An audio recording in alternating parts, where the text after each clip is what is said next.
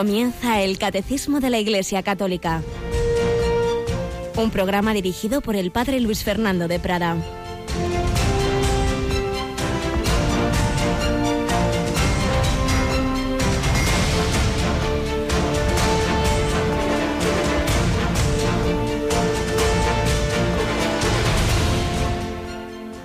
El que quiera ser grande entre vosotros, que sea vuestro servidor y el que quiera ser primero entre vosotros, que sea vuestro esclavo.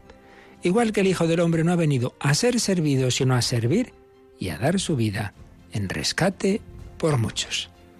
Alabados sean Jesús, María y José. Muy buenos días, queridísima familia de Radio María. Menudas palabras nos dice hoy Jesús en el Evangelio seleccionado por la liturgia para la misa de este día, así de tomada del Evangelio del primero de San Mateo, Mateo 20, 17, 28, cuando Santiago y Juan, a través de su madre, piden los primeros puestos, ahí todos peleándose, y Jesús dice, pero hombre, pero hombre, que los jefes de los pobres los tiranizan, los grandes los oprimen, pero, pero no es lo que yo os estoy enseñando. Yo he venido del cielo a la tierra, no a ser servido, sino a servir el Hijo del Hombre, el Hijo de Dios hecho hombre, para redimirnos no ha venido a ser servido, el que tenía más derecho que nadie, como Quirios, como Señor que es, sino a servir y a dar su vida en rescate por muchos. Es una frase realmente impresionante que resume el misterio de Cristo. El Hijo del Hombre ha venido, porque Él es el Hijo eterno de Dios, pero ha bajado a la tierra, no a ser servido, sino a servir dando la vida en rescate, redención. Nos ha comprado con su sangre, nos ha rescatado de un secuestro, el secuestro que nos tenía sometidos el príncipe de este mundo, Satanás, esclavos del pecado, del que no podíamos liberarnos por nuestras fuerzas, pero él ha pagado el precio infinito de su sangre. Pues bien, todo discípulo de Cristo debe seguir esas huellas, no aquí yo a mandar, no a que me sirvan, sino a servir, como Jesús lavando los pies también de Judas también de aquel que me traiciona.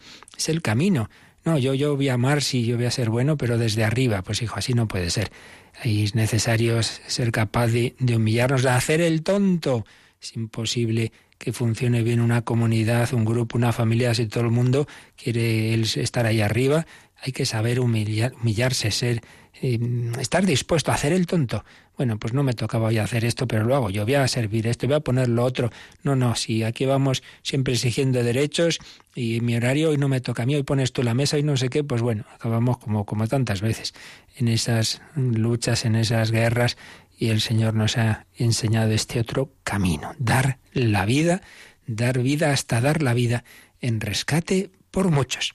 Tenemos con nosotros a Cristina Rubio. Buenos días, Cristina. Muy buenos días, Padre.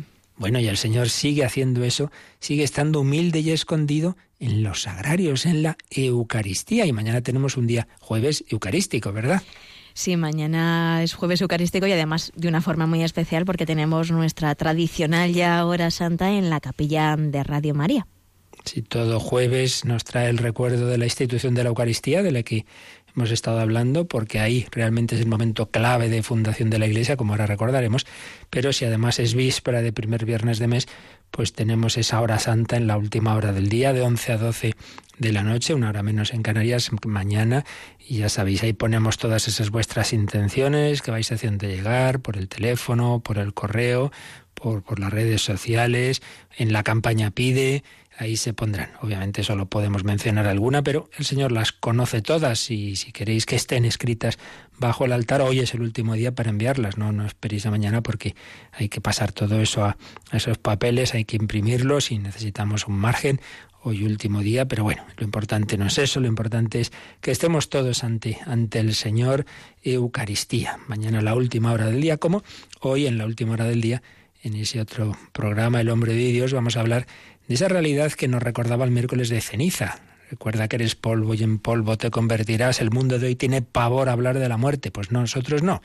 La miramos cara a cara, a los ojos, con esperanza, porque, como decía Pablo Domínguez, es una puerta fea, pero que se abre a un sitio muy bonito. Es una puerta que se abre a la esperanza, a la puerta de la esperanza, como se tituló también el libro póstumo del doctor Juan Antonio Vallejo Nájera. Muerte y esperanza. Esta noche en el hombre de Dios, no os lo perdáis. con diversos testimonios, literatura, música, cine, una, una, película, por cierto, muy, muy sugerente, muy interesante, de Jim Caviezel, el que, el que protagonizó a Jesús en Jesús de Nazaret, Frequency. Un, hijo que habla con su padre que había fallecido, en fin, todo ahí, todo un, un, una parte de fantasía, pero un trasfondo interesante. Eso esta noche. Y mañana nuestra hora santa, pues esa misma hora, de 11 a 12. Bueno, pues vamos adelante en este camino. Ayer no pudimos tener programa porque teníamos unas reformas técnicas y, y no impidieron hacer este programa entre amigos. Hoy ya vuelven, vuelve esa programación habitual tras, tras esas pequeñas obras técnicas que nos van permitiendo cada día mejorar un poquito todo lo que está al servicio de la evangelización, que es realmente lo importante. Bueno, pues, pues vamos adelante con la sección testimonial de tanta gente buena, de tantos, tantos gestos cristianos mm, que han seguido a Jesús, que han seguido su enseñanza, de aquel que no vino a ser servido, sino a servir y dar la vida en rescate por muchos.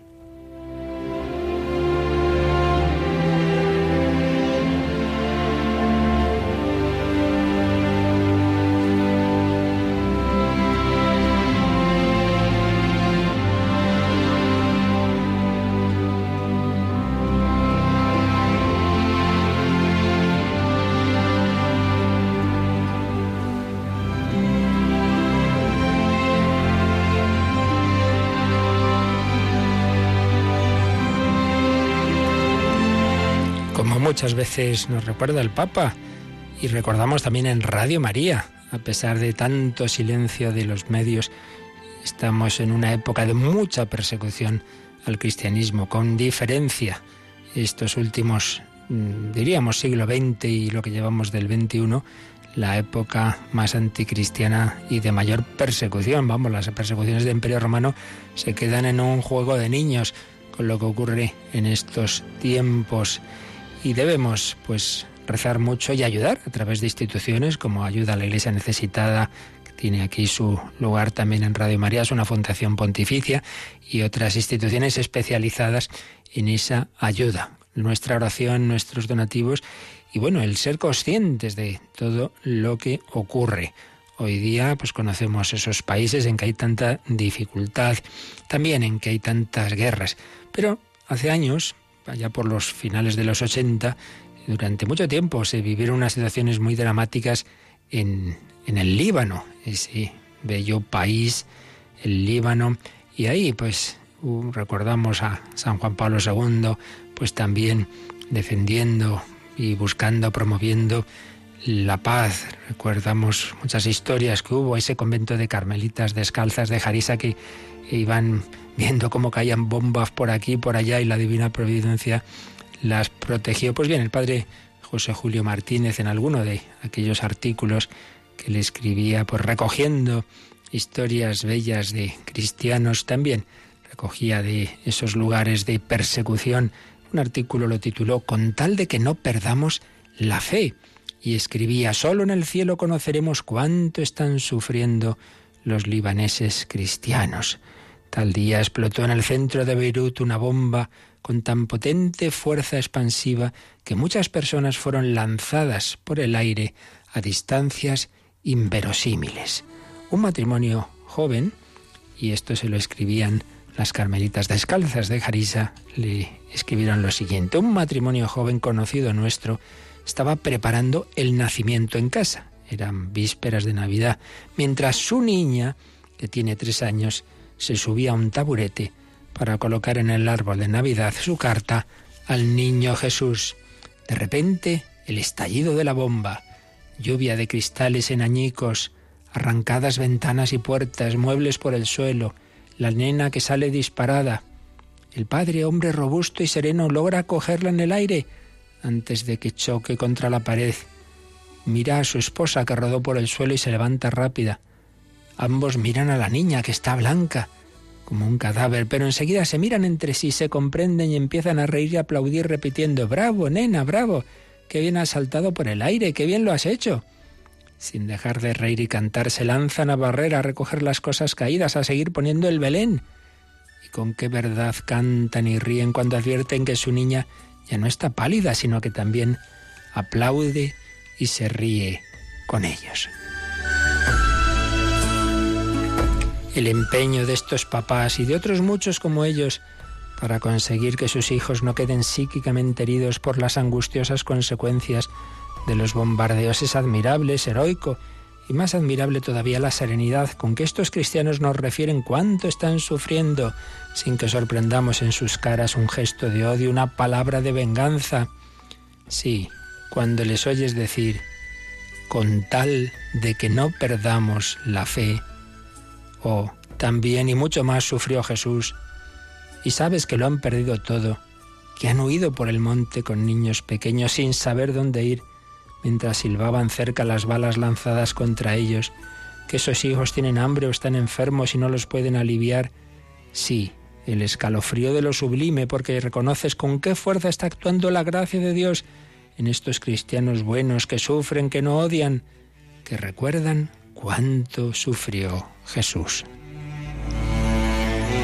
Pues así escribía una carmelita descalza del monasterio de Jarisa en Líbano y también años después, pues cosas parecidas nos han escrito desde Siria, esas ciudades que han sufrido tantos años de bombardeos como Alepo, situaciones parecidas de tanto dolor, de tanta muerte y sin embargo de tanta fe y esperanza de saber que el Señor está ahí y que puede protegernos o puede servirse de permitir ese mal para que compartamos la cruz, incluso para llevarnos a la vida eterna. Cuantos muertos, sí, cierto.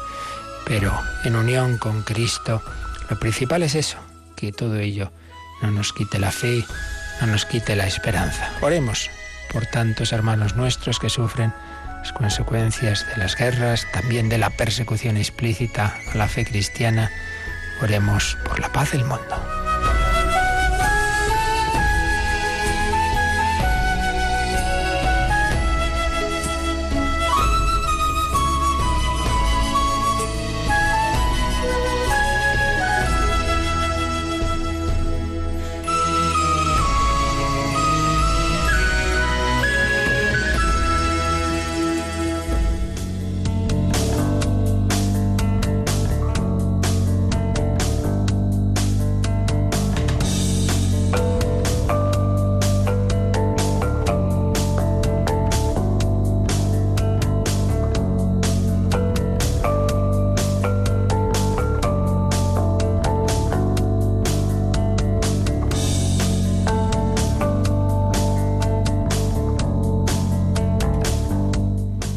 Pues hijos de la Iglesia, todos los siglos, esa Iglesia de cuyo origen y fundación estamos hablando según el catecismo, estamos en esa última parte del credo, eh, tras haber visto lo relativo al Padre Todopoderoso y la creación, al Hijo Redentor, la redención, los misterios de la vida de Cristo y al Espíritu Santo Santificador, estamos viendo esas obras que son de la Santísima Trinidad, pero que especialmente atribuimos al Espíritu Santo, comenzando por la Iglesia.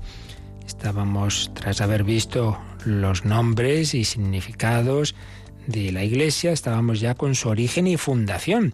Y bueno, veíamos que evidentemente no es una obra humana que viene de Dios, que es un designio mm, nacido en el corazón del Padre desde toda la eternidad, que fue prefigurada ya en la creación, que fue preparada en el pueblo de la antigua alianza, toda la historia de Israel o incluso antes los patriarcas como Abraham, nuestro padre en la fe, a quien Dios promete ser padre de un gran pueblo, pero como sobre todo todo esto apunta, como, como todo lo demás de la historia de la salvación y del Antiguo Testamento, apunta a Jesucristo.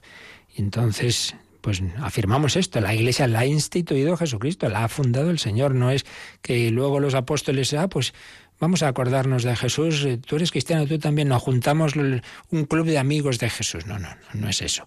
Sino que es obra del Señor. Tú eres Pedro, sobre esta piedra edificaré mi iglesia. Dice Jesús a Pedro en Mateo 16 y en tantos otros lugares.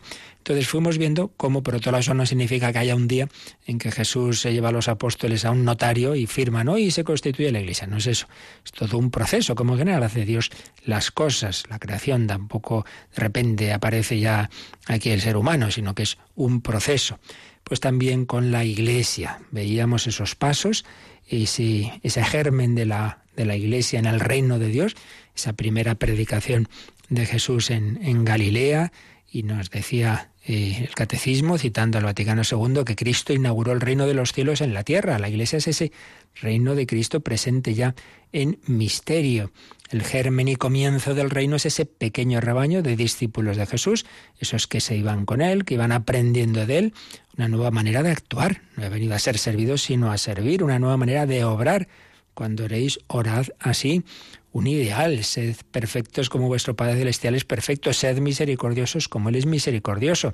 Pero no simplemente unos seguidores de Jesús que escuchan su palabra, sino una comunidad que Jesús va organizando.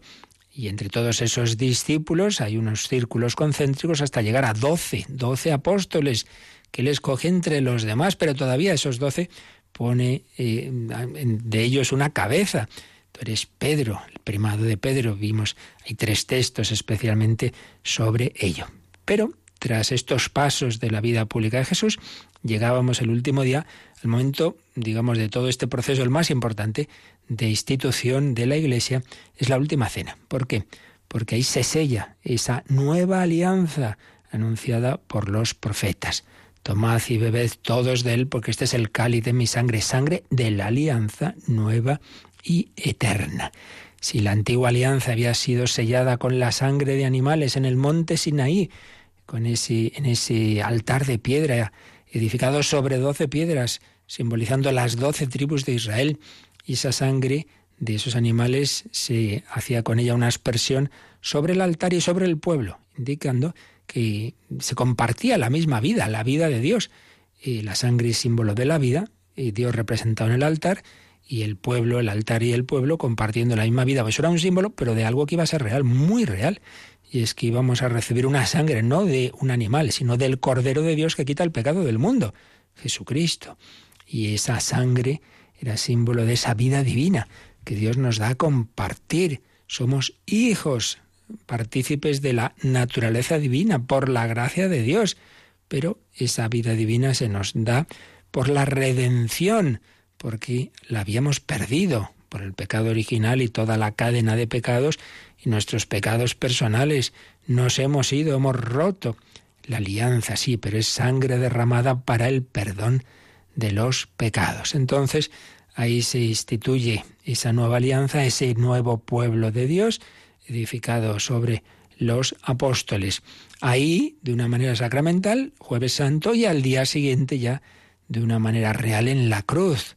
Y por eso los santos padres vieron un símbolo precioso del nacimiento de la Iglesia en esa escena que nos cuenta San Juan de la lanzada al costado de Cristo, al corazón de Cristo, ya muerto.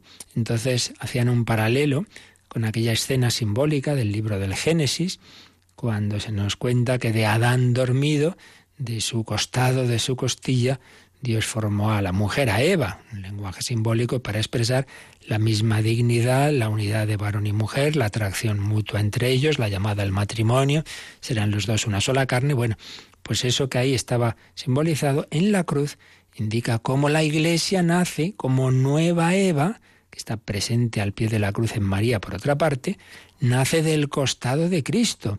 Nacemos de su muerte del costado de Cristo dormido en la cruz, dice el Vaticano II, nació el sacramento admirable de toda la Iglesia.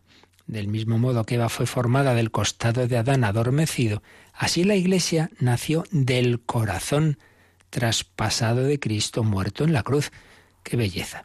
Y claro, cuando decimos la Iglesia, piensa que tú eres la Iglesia, tú bautizado, y por tanto tú naciste en ese corazón de Cristo.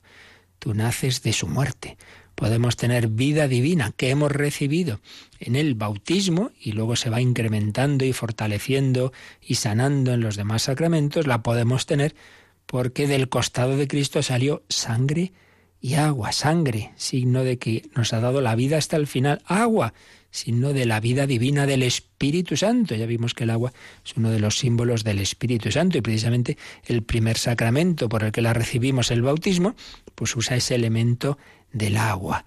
Tú y yo nacemos ahí, por eso podrá decir San Pablo, Cristo me amó y se entregó a la muerte por mí. Aunque no se conocieron en vida, sin embargo, Jesús moría pensando en cada uno de nosotros. Él sí nos veía con esa iluminación de su alma de la que hablamos, el, el, conocimiento especial que tiene Jesucristo en cuanto Hijo de Dios y en cuanto que su alma no solo tiene el conocimiento de experiencia que tenemos todos los hombres, sino también un conocimiento superior en su visión de, la esencia divina, en su visión del Padre. Bueno, se explique como se explique, pero el dato es ese, esa esa conciencia con la que Jesús no solo muere por la humanidad así en masa, sino pensando en cada uno de nosotros. Tú has nacido de ese corazón de Cristo, la Iglesia nace del costado de Cristo.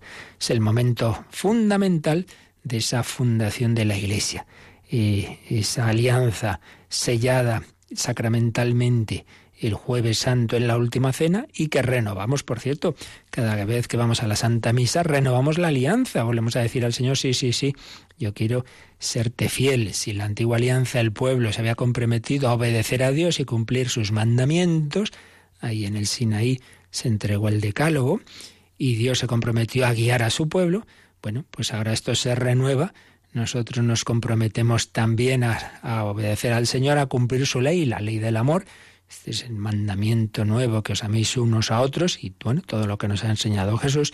Y él, por su parte, se compromete a ser nuestro pastor.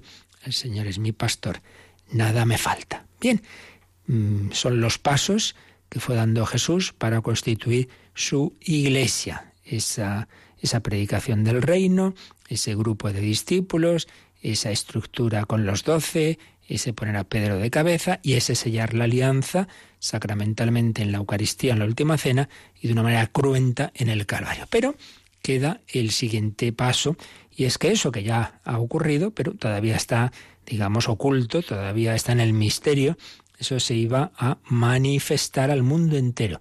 Y eso va a ocurrir 50 días después, en Pentecostés.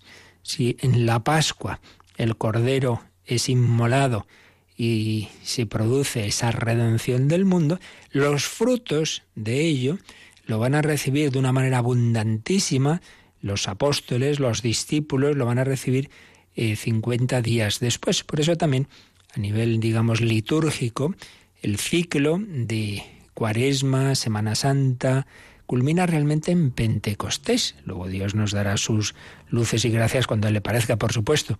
Pero desde una perspectiva litúrgica podemos decir que ese proceso que empieza un miércoles de ceniza culmina en Pentecostés. El Señor pues nos da esos frutos de, de, la, de la, labor eh, ascética realizada en Cuaresma, en Semana Santa y Pascua, con ese don del Espíritu Santo. Bueno, pues vamos a, entrar en, ese, en esa escena fundamental para la vida de la Iglesia, que es Pentecostés, como mm, decimos, no es que fuera fundada la Iglesia en Pentecostés, sino esa fundación la ha ido realizando el Señor a lo largo de su vida y si hay que escoger un momento, realmente el momento es, es la Pascua, es la última cena, es la Eucaristía, es la cruz, pero es verdad que ahí en, en, esa escena de Pentecostés es cuando esto se hace, se hace palpable, es cuando esto se manifiesta.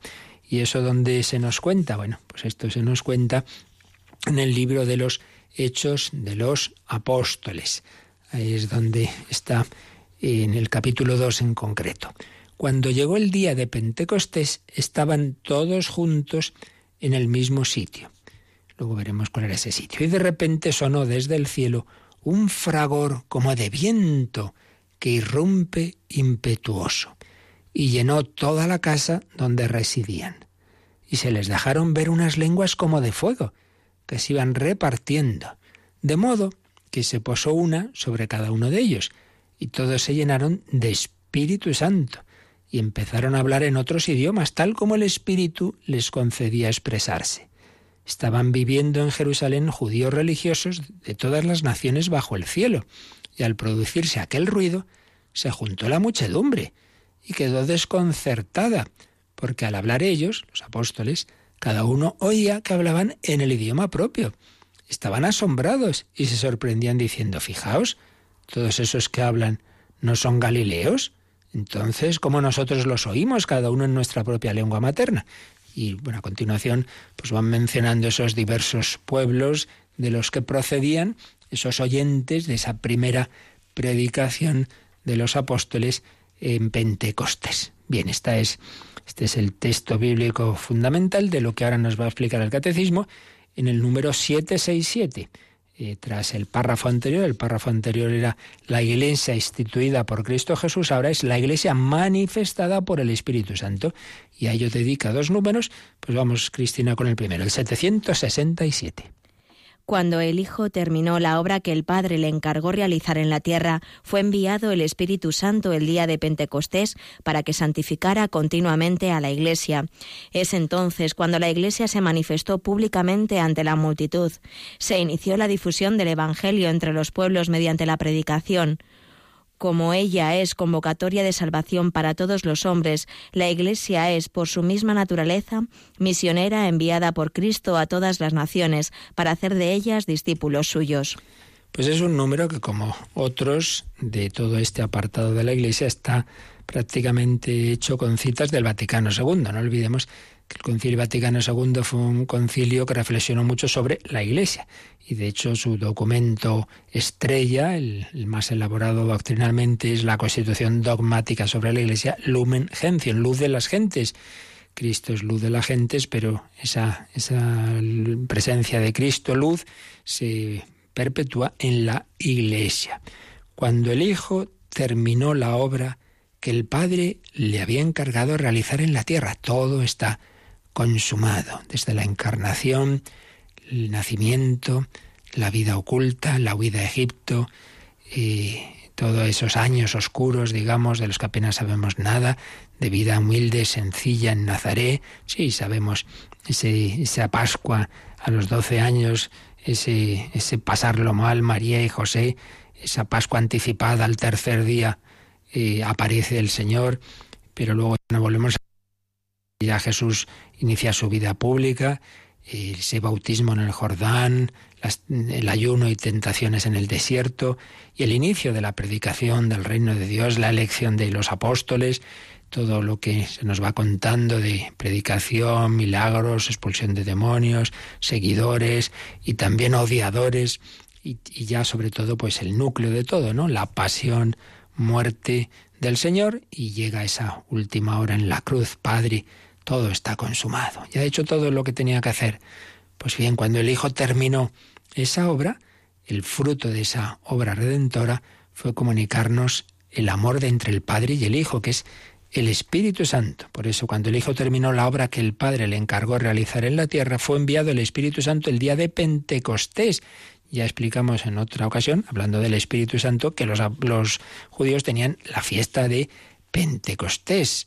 Por tanto, como todo lo demás, así como la Pascua, Jesús muere en la Pascua, haciéndonos ver que la verdadera Pascua, el verdadero paso, la verdadera redención, el verdadero Cordero, que estaba profetizado en todo lo ocurrido en el Antiguo Testamento, pues se cumplía en él, pues también eh, lo que implicaba esa fiesta de Pentecostés se va a cumplir ahora. Pentecostés. Bueno, de esto, como digo, ya hablamos, pero vamos a repasar. El catecismo aquí nos sugiere como número marginal repasemos uno de esos números que nos habló del Espíritu Santo y Pentecostés, el número 731, 731. Lo leemos, Cris. El día de Pentecostés, al término de las siete semanas pascuales, la Pascua de Cristo se consuma con la efusión del Espíritu Santo, que se manifiesta, da y comunica como persona divina. Desde su plenitud, Cristo, el Señor, derrama profusamente el Espíritu.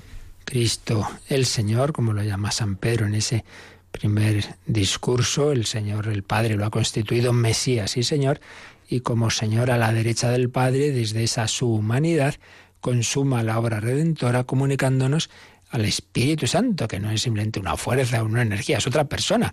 Una persona que, que tiene esa voluntad, esa inteligencia, ese amor común con el Padre y el Hijo y que, y que quiere, quiere llenar nuestro corazón.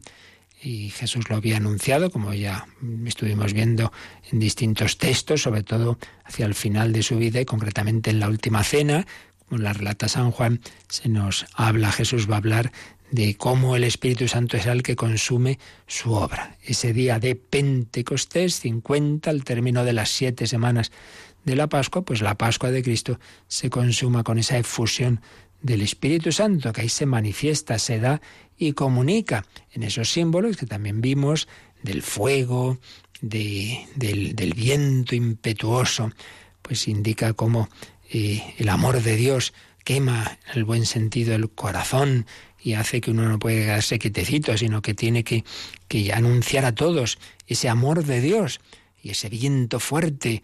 No podemos quedarnos aquí encerrados, hay que salir, hay que llevar el Evangelio al mundo entero.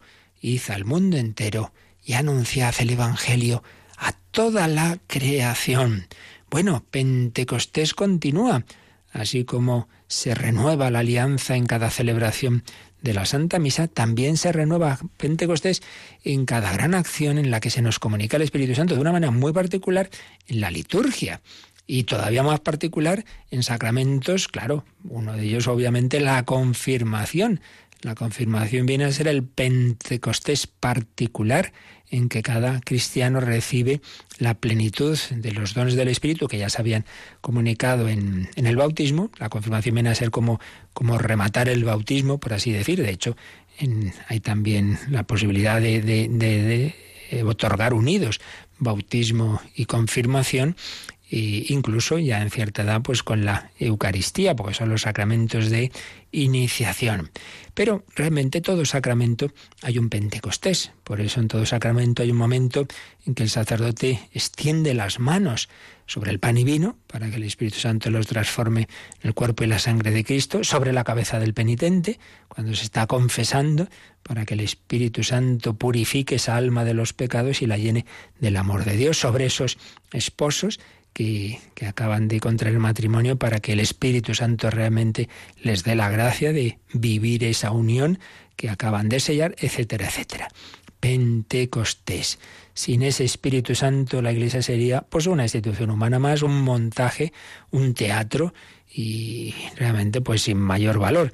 Pero en cambio es el Espíritu el que está ahí dentro, el que actúa, podríamos decir que así como a veces uno dice, uy, uy, uy, aquí hay gato encerrado, pues en la iglesia hay paloma encerrada. Hay una paloma que no vemos, hay un espíritu que está ahí y que hace milagros. Y os aseguro que el sacerdote pues muchas veces lo ve. Yo particularmente lo he visto en el sacramento de la confesión, que hay veces que uno dice, pero bueno, ¿qué ha pasado aquí? Pero que entró una persona y sale otra completamente distinta. Y no es, no es que, bueno, pues le da aquí un arrebato que no, no, no, no. Oye, que es que mira, que han pasado los años y cómo aquella confesión transformó radicalmente la vida de esta persona. Eso no lo he hecho yo, eso no lo han hecho unas palabritas, eso lo ha hecho el Espíritu Santo. Vamos a pedir al Señor que renueve su acción, que nos comunique su espíritu particularmente y comunitariamente, que lo haga en la iglesia, que necesitamos también renovación, nueva evangelización, nuevo Pentecostés. Ven, ven, Espíritu Santo. Ven sobre cada uno de nosotros.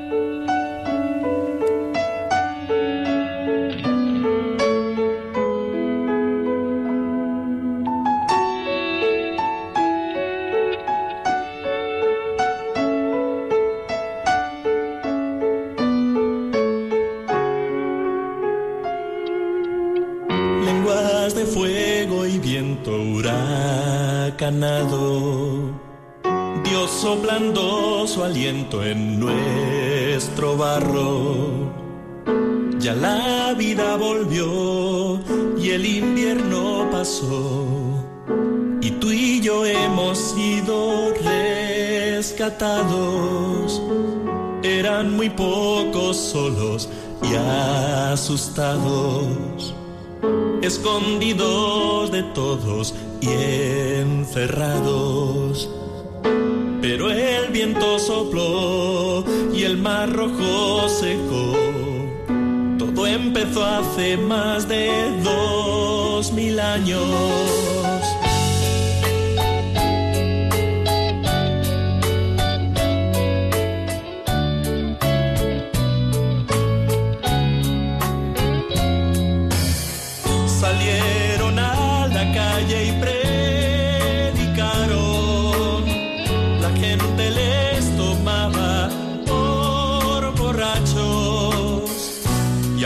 El vino abundó, era el vino mejor.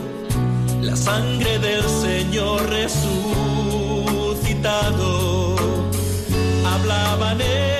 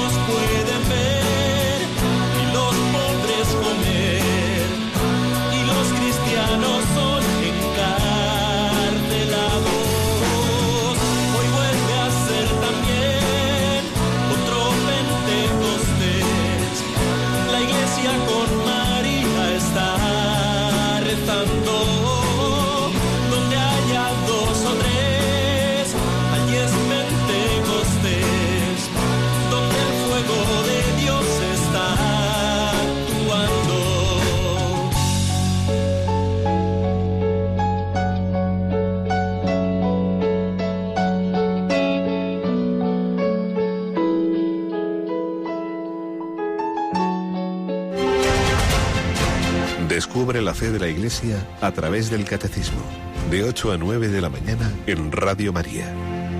Un nuevo Pentecostés.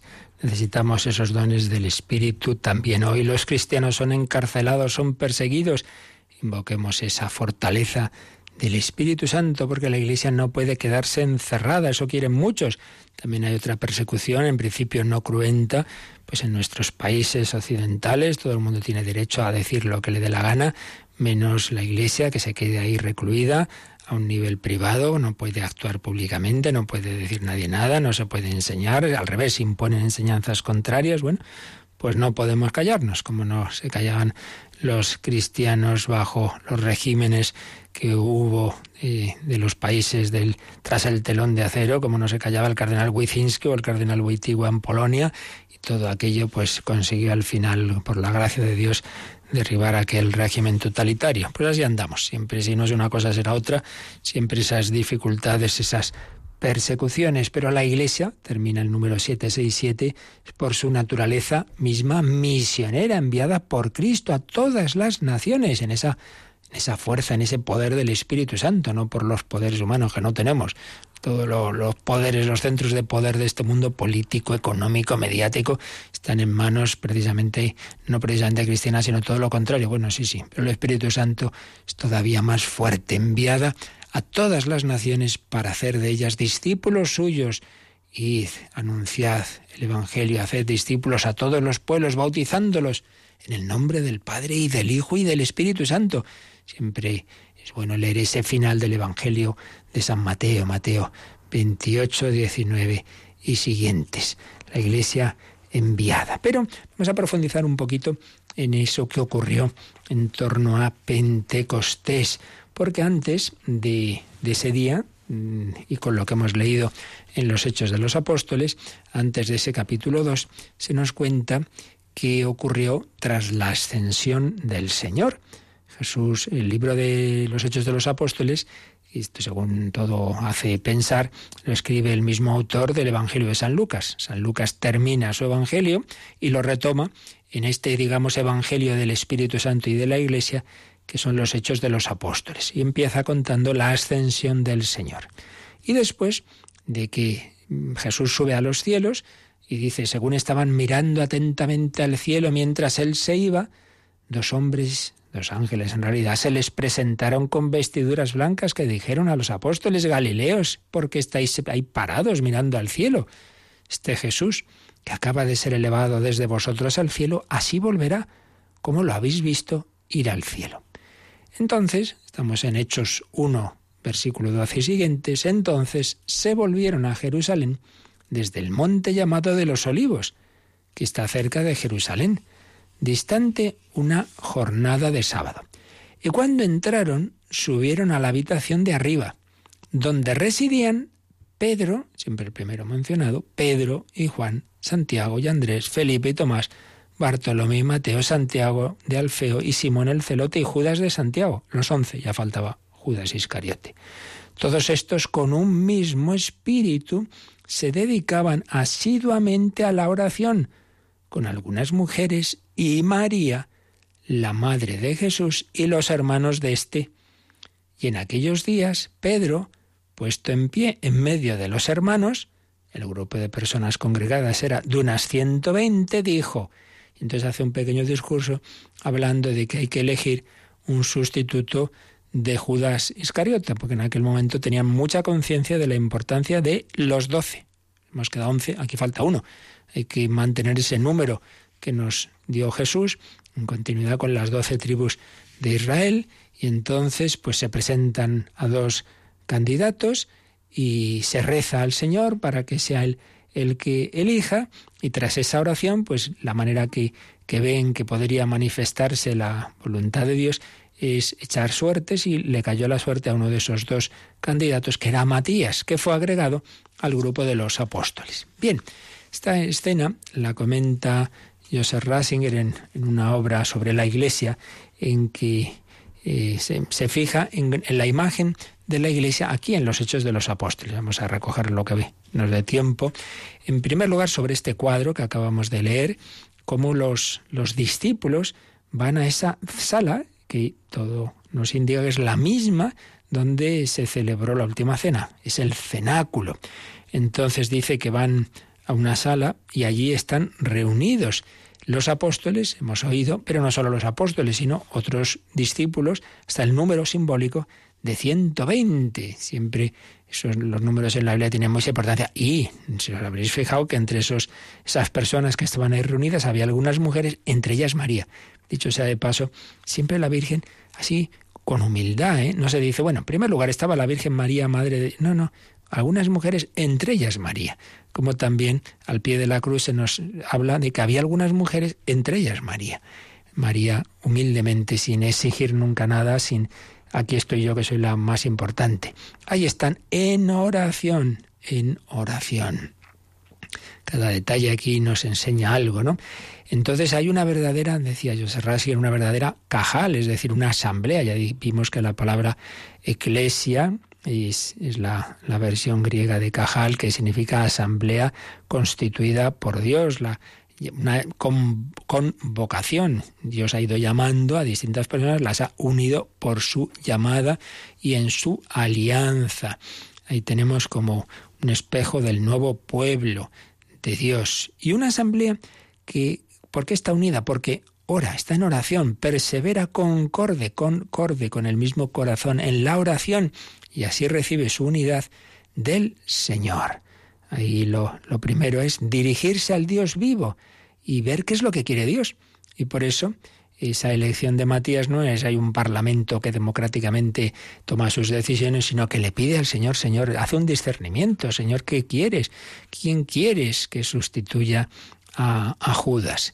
Ese número de 120, pues es un múltiplo de 12.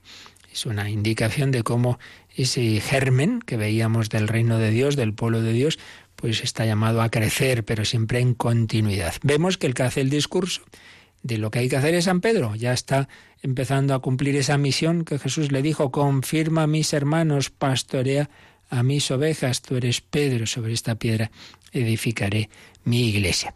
Y la manera de elegir a Matías indica ese dato tan bueno de lo que es la vida cristiana, que por un lado los hombres tenemos que poner de nuestra parte, y entonces, bueno, pues reflexionan, se presentan candidatos, pero por otro lado, la última palabra evidentemente se le deja al Señor. Entonces, bueno, la manera que tienen de, de, de hacerlo es orar, o sea, después de haber puesto de su parte, de haber pensado, digamos, se reza y se echa a suertes. La decisión última se deja a la voluntad de Dios. La manera es un poco particular, pero eh, lo que en el fondo transmite es esto, ¿no? Que es el Señor el que tiene que, que escoger. Un primer cuadro bien, bien bello. Otro cuadro que está después de Pentecostés es ese sumario de la vida de la primitiva comunidad que tenemos en Hechos 2.42. Hechos 2.42, eh, que también lo, lo comenta Joseph Ratzinger. Y vamos a ver qué es lo que dice este, este texto tan, tan bello y que ha dado lugar a lo largo de la historia de la Iglesia a, comunidades religiosas. Dice, cuando ya empezó la, vida cristiana tras Pentecostés, que los, los, discípulos, los cristianos, se dedicaban asiduamente a qué? Fijaos lo que dice. A recibir la enseñanza de los apóstoles, a hacer comunidad, la vida común, a la fracción del pan y a la oración. Cuatro cosas. Recibir la enseñanza de los apóstoles, la didaje, enseñanza es didaje, así como la primera predicación, predicación misionera es querigma, pero ya una vez que uno ya se ha convertido y cree en Jesús, el profundizar en la doctrina es recibir la enseñanza, didaje, magisterio. Empieza ahí el magisterio de la Iglesia. Los cristianos reciben la enseñanza de los apóstoles. Segundo, lo hacen en común, viven en común, hacen comunidad. No estamos llamados una religión individualista. Tanta gente, Dios y yo llama paño. ¿Para qué la Iglesia? ¿Para qué los curas? Bueno, pues hijo, eso no es el cristianismo. A vivir en comunidad. Tercero, a la fracción del pan. La expresión de la Eucaristía, la liturgia. Y en cuarto lugar, a la oración. La oración, el rezo todo ello pues es la vida de esa mm, comunidad primitiva. Pues son unas indicaciones siempre para, no solo para aquella primera, de lo que hacía aquella comunidad, sino para, para toda la iglesia. Estamos llamados a edificarnos sobre la enseñanza, y por eso aquí estamos, explicando el catecismo, que es la, la actualización 20 siglos después de esa enseñanza de los apóstoles, a perseverar en la vida común, a vivir los sacramentos, a hacer oración, pues son las diversas partes del, del catecismo, ¿no?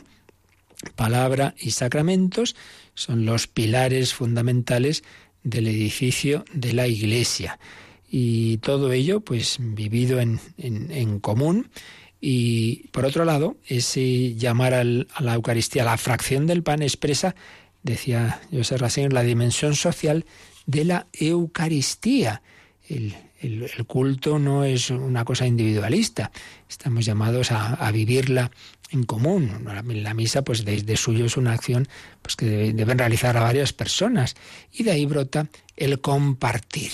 Y ahí ya vendría la moral. Pues bien, entre estos dos cuadros, ese primero de cómo estaban en oración en el cenáculo y este segundo de cómo llevaban la vida cristiana, está el cuadro central que es por donde hemos empezado antes, que fue lo que ocurrió en Pentecostés, Hechos 2 del 1 al 8. Pentecostés, viento y fuego del Espíritu Santo, que eh, dan origen a la Iglesia, que no nace por tanto de una decisión autónoma, que viene de lo alto, el Espíritu Santo eh, les une y supera el espíritu babilónico del mundo, lo que ocurrió en Babel y lo que se significa también en, la, en, la escritura y sobre todo en el Apocalipsis con Babilonia, que es la voluntad humana de potencia, de aquí el poder humano y que intenta establecer la uniformidad, pero por el dominio y no por el amor, no por la, por la unidad que viene de lo alto, que viene del amor. No, el Espíritu de Dios genera eh, unidad, pero no uniformidad,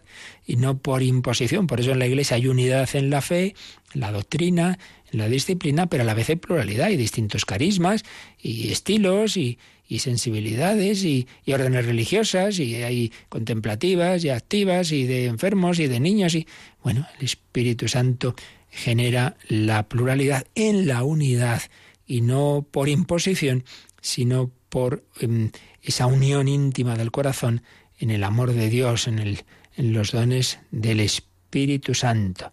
Una escena preciosa en la que se entrelaza multiplicidad y unidad, se nos enseña la peculiaridad del Espíritu Santo. El Espíritu del mundo va por el camino de la imposición y en cambio el Espíritu Santo va por ese camino de la unidad que brota del amor se delinea, señalaba el entonces cardenal Ratzinger, el proyecto de una iglesia que vive en, muchas iglesias particulares.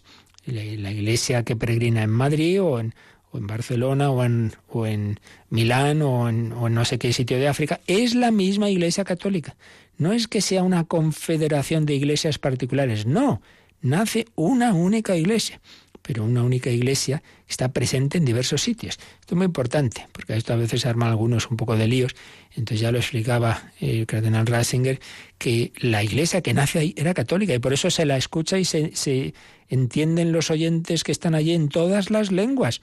No, no es que primero, eh, esta, esa es la iglesia de Jerusalén, fue una iglesia particular, y luego se van formando otras iglesias particulares. No, ahí nace la única iglesia católica que habla todas las lenguas, la iglesia universal la cual genera después iglesias en otros lugares distintos, pero siempre es la misma y única iglesia, que tiene esa suprema cabeza siempre en Pedro. Entonces la prioridad cronológica y ontológica es de la Iglesia universal. Una iglesia que no fuese católica no sería iglesia. Por tanto, una cosa es dar importancia, que la tiene obviamente a las iglesias particulares con su obispo propio, pero otra cosa es que no es que sea eh, la iglesia particular de Jerusalén más la otra, más la otra, una confederación y ahí al final sale la iglesia católica. No, al final no, al principio. Al principio el Señor ya genera la iglesia católica universal que va peregrinando de Jerusalén a Roma. Y de hecho, en los Hechos de los Apóstoles se da ese camino. Empieza en Jerusalén y ¿dónde termina los Hechos de los Apóstoles? Con Pablo, que ha llegado a Roma, está prisionero en Roma. Con la llegada a Roma, el camino que comenzó en Jerusalén ha llegado a su meta. Roma se veía, pues claro, como la cabeza del mundo universal entonces conocido, la Iglesia también ha llegado desde Jerusalén a Roma. Iglesia universal que cumple el mandato de Jesús. Id al mundo entero y anunciad el Evangelio. Había empezado en el pequeño rebaño que seguía a Jesús por los caminos de Galilea, pero ya es la Iglesia que se ha manifestado públicamente en Pentecostés y que está llamada a llegar al mundo entero. Es la Iglesia a la que nosotros pertenecemos. Damos gracias al Señor por ello, lo agradecemos, pedimos que el viento del Espíritu nos siga moviendo para anunciar a nuestros hermanos que están llamados a vivir en esa familia que es la Iglesia, que es la familia de Dios. Luego meditamos y también si queréis alguna pregunta, pues algún minuto nos queda.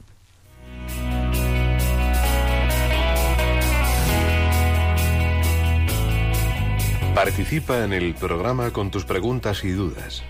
Llama al 91 005 9419. 91 005 9419 también puedes escribir un mail a catecismo arroba radiomaria.es. Catecismo arroba radiomaria.es.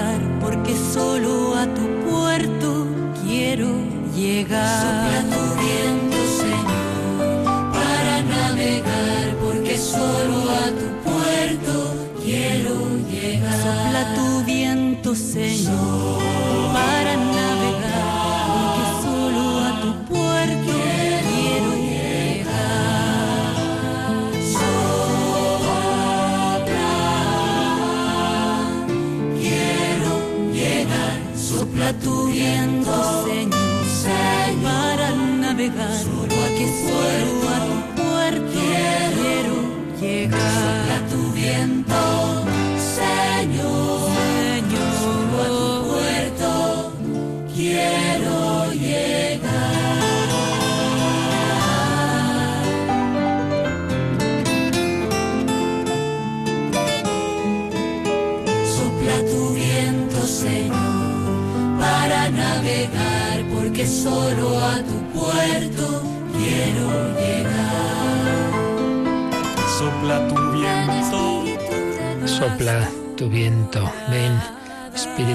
Pentecostés, como sabéis, es el tercer misterio glorioso.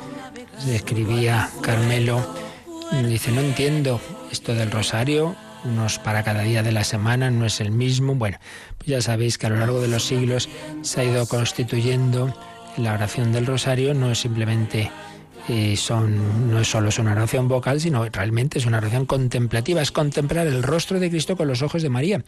Y durante muchos siglos, pues se distribuyeron esos misterios en tres bloques, los gozosos, dolorosos y gloriosos. Pero San Juan Pablo II añadió el otro ciclo de luminosos. Entonces, bueno, es una manera de que lo esencial del misterio de Cristo lo vayamos contemplando y tened en cuenta que, bueno, esto no es un tema de, digamos, orden litúrgica, tiene que ser así. Bueno, es una orientación que los lunes, eh, los lunes y sábados eh, contemplemos los gozosos, martes y viernes los dolorosos, obviamente el viernes es el día de la pasión, dolorosos, obvio también que el domingo son los gloriosos, y con ellos se une el miércoles y San Juan Pablo II añadió los jueves los luminosos, puesto que el jueves se instituye la Eucaristía, pero esto no es, un, una orientación, por tanto pues se puede cambiar y por eso también nos parece en Radio María cuando cae una fiesta gorda o una solemnidad que hace alusión a uno de esos misterios, pues, pues en vez de, rezar, contemplar, digamos, el que en principio tocaría en ese día, pues por, por, poner un ejemplo, si el 2 de febrero, que es la presentación del Señor, es viernes, en vez de rezar los dolorosos, rezamos los gozosos, porque precisamente estamos celebrando uno de los misterios gozosos, la presentación. Es una orientación, pero no es un mandato como si lo es a nivel de las normas litúrgicas, por ejemplo, de la Santa Misa. ¿Tenemos alguna llamada, Cristina? Sí, tenemos una llamada de Nieves de Castellón y dice, cuando rezo, el yo pecador dice que ama a Dios sobre todas las cosas y ella quiere saber hasta qué punto le está faltando a Dios porque ella ama mucho a su familia y a sus hijos. No, no, no está faltando a Dios nada porque ame mucho a su familia y a sus hijos. Cuanto más los ame, mejor. Lo que se nos quiere decir es que todavía por encima de los amores más santos debe estar el de Dios. Ahora bien, una cosa es ese, ese deseo y esa valoración que Dios debe estar siempre. Lo primero y otra cosa es que lo sintamos de la misma forma. Obviamente, a un nivel sensible, pues claro, ella tiene ahí delante a su familia y esos ahí los tiene, y a sus hijos, y a Dios no los tenemos igual. Entonces le amo menos. Mira, ¿sabes dónde se manifiesta eso? Cuando llega un momento, puede llegar en la vida, en que hay que, no hay más remedio que, por ejemplo, los mártires, ¿no? Pues, pues si no, si no reniegas, eh, te matamos o matamos a tu a, tal familiar. Y un mártir ha dicho, pues lo siento en el alma, claro, pero, pero por ejemplo, aquellos sencillos, humildes campesinos mexicanos cuando, cuando la, la guerra de los cristeros, está recogida en la película Cristiada, por cierto, pues eran gente sencilla, pero tenían muy claro que no iban a renegar del Señor y iban a dejar a mujer e hijos, pues, pues viva Cristo Rey Santa María de Guadalupe. Entonces, ¿amaban a Dios sobre su familia? Sí aunque no lo hubieran sentido de la misma forma, pero cuando llegó el momento demostraron que Dios está por encima de todo. O un padre quiere mucho a sus hijos y el hijo le dice, pues me voy eh, al, seminario y, o a un monasterio que me vais a ver poco, pues les costará, pero pues hijo, adelante. Eso indica que ama Dios todas las cosas. No hay que hacerse líos con eso, hay que pedir al Señor que aumente cada vez más nuestro amor. Pues así se lo pedimos también en la bendición yo recuerdo que terminaremos también esta noche de 11 a 12 y hablando de la esperanza y la muerte. La muerte no tiene que quitarnos la esperanza. Lo hablamos esta noche en el nombre de Dios. La bendición de Dios Todopoderoso, Padre, Hijo y Espíritu Santo, descienda sobre vosotros. Alabado sea Jesucristo.